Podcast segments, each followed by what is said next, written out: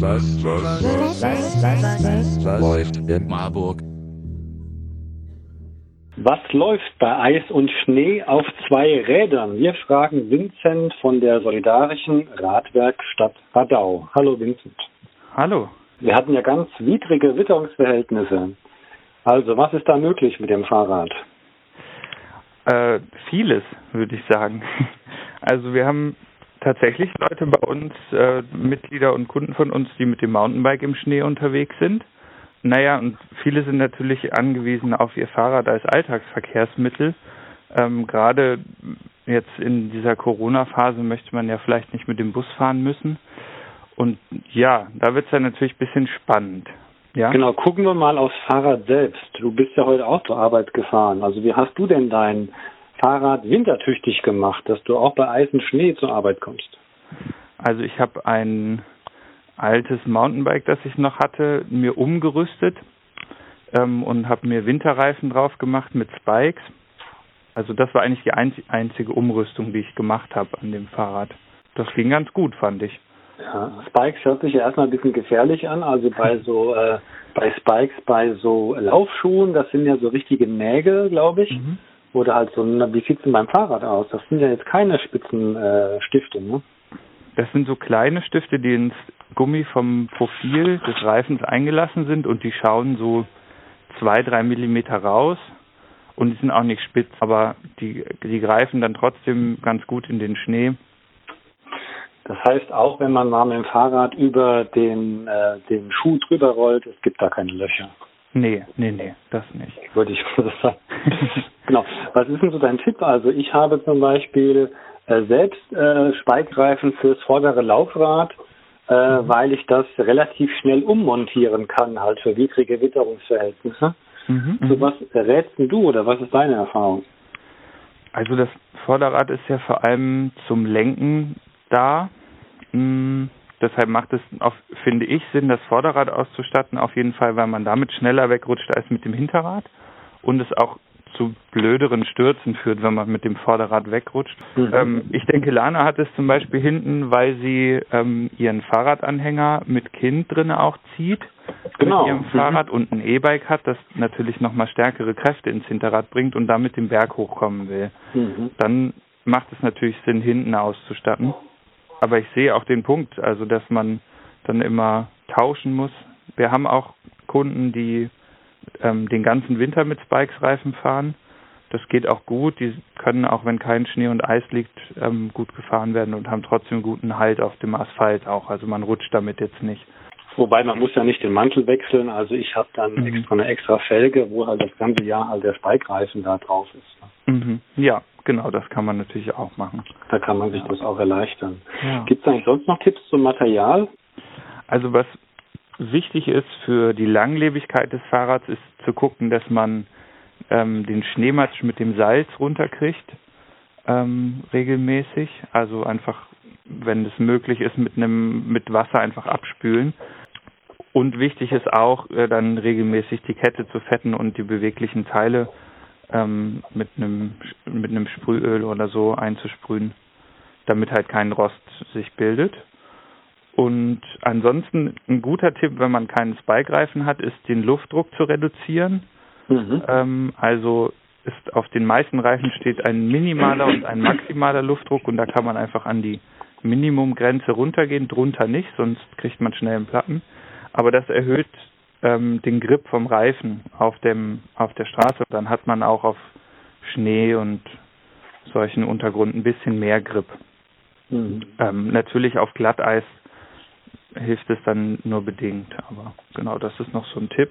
Also wenn man geübt ist und sich traut, dann kann man ja relativ flott fahren. Ne? Also man ja. kann ja auch auf dem zugefrorenen See, also wenn es nicht allzu ruckelig ist, auch äh, ziemlich gut dahin äh.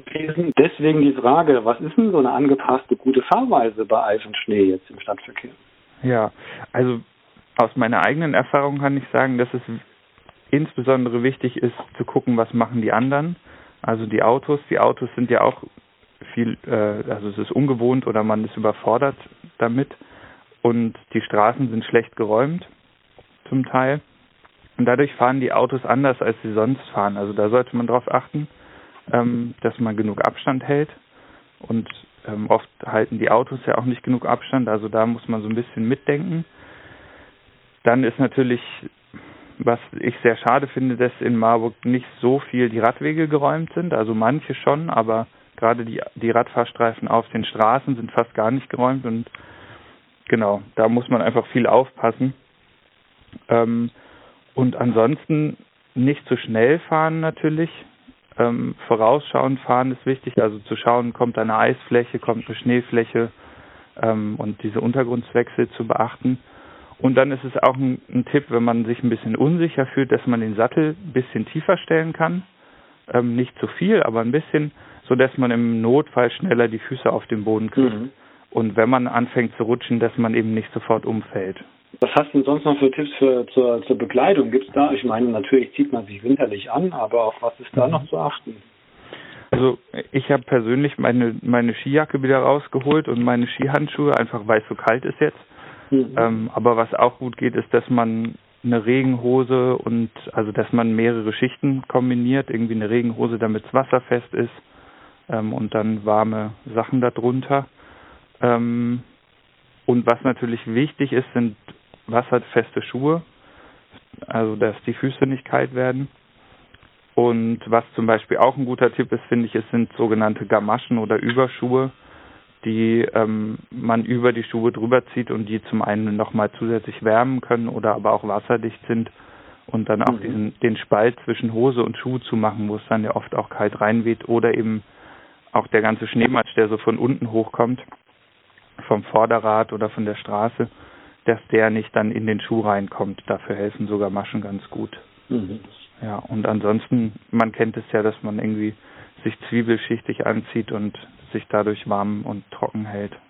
Anderer Punkt wäre noch eine gute Beleuchtung quasi. Mhm. Es ist immer nach wie vor so, dass es spät äh, hell wird und früh wieder dunkel. Genau, also wichtig ist irgendwie eine, eine Beleuchtung zu haben, die zuverlässig ist.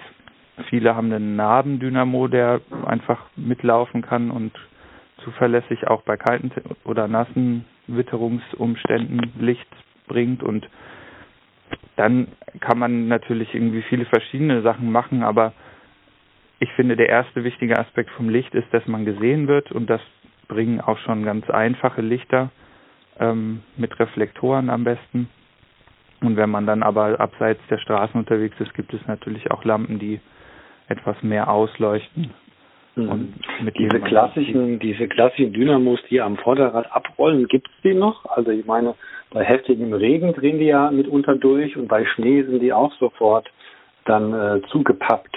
Mhm. Das ist ja auch so, so eine Schwachstelle, denke ich. Ja, die gibt's noch viel. Also wir haben damit noch viel zu tun. Ähm, und man kann die so ein bisschen dann noch tricksen. Es gibt so kleine Käppchen, die man über oben draufsetzen kann, die den Grip nochmal am Reifen erhöhen. Aber ja, du hast natürlich recht, wenn es nass wird oder gerade bei Schnee, sind die dann nicht so zuverlässig leider.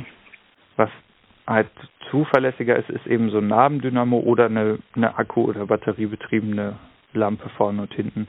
Alles klar. Gut, Vincent, ich danke dir für die spontane Bereitschaft, mit uns ja. zu sprechen. Ja, gerne. Genau, das war Vincent von der Solidarischen Radwerkstatt Radau hier aus Marburg-Schwanallee. Vielen Dank. Ja, danke auch.